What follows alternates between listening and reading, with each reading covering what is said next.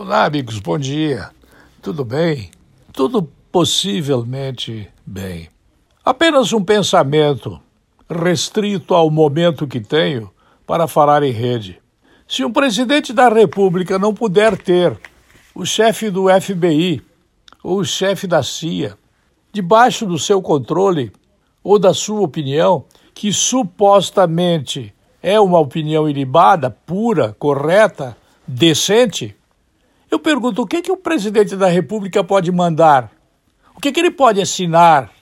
Se o presidente da República não puder dizer que o chefe da Polícia Federal ele tem afinidade com o presidente, duas coisas eu posso supor. Ou o presidente tem culpa em cartório, exatamente no Rio onde morava eh, o presidente e toda a sua família, que é uma família grande em consequência das separações é, de casamento que o presidente teve, ou ele não manda absolutamente nada.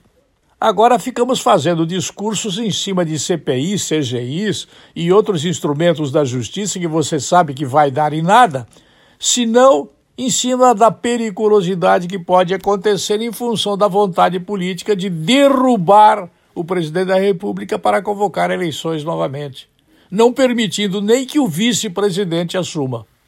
Isso é coisa de bandido, para falar o mínimo. É coisa de bandido.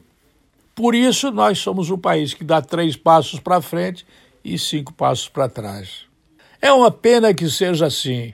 Eu me penalizo a mim mesmo por ter que dizer coisas que talvez eu não agrade.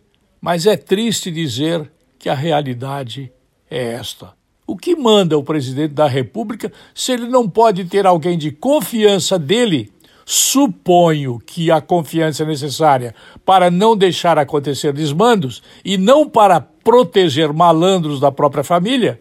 O que manda o presidente da República? No meu entender, ele preside. Mas, pelo que vejo, ele não preside nada. Ele só pode falar. Mais nada. Eu volto logo mais.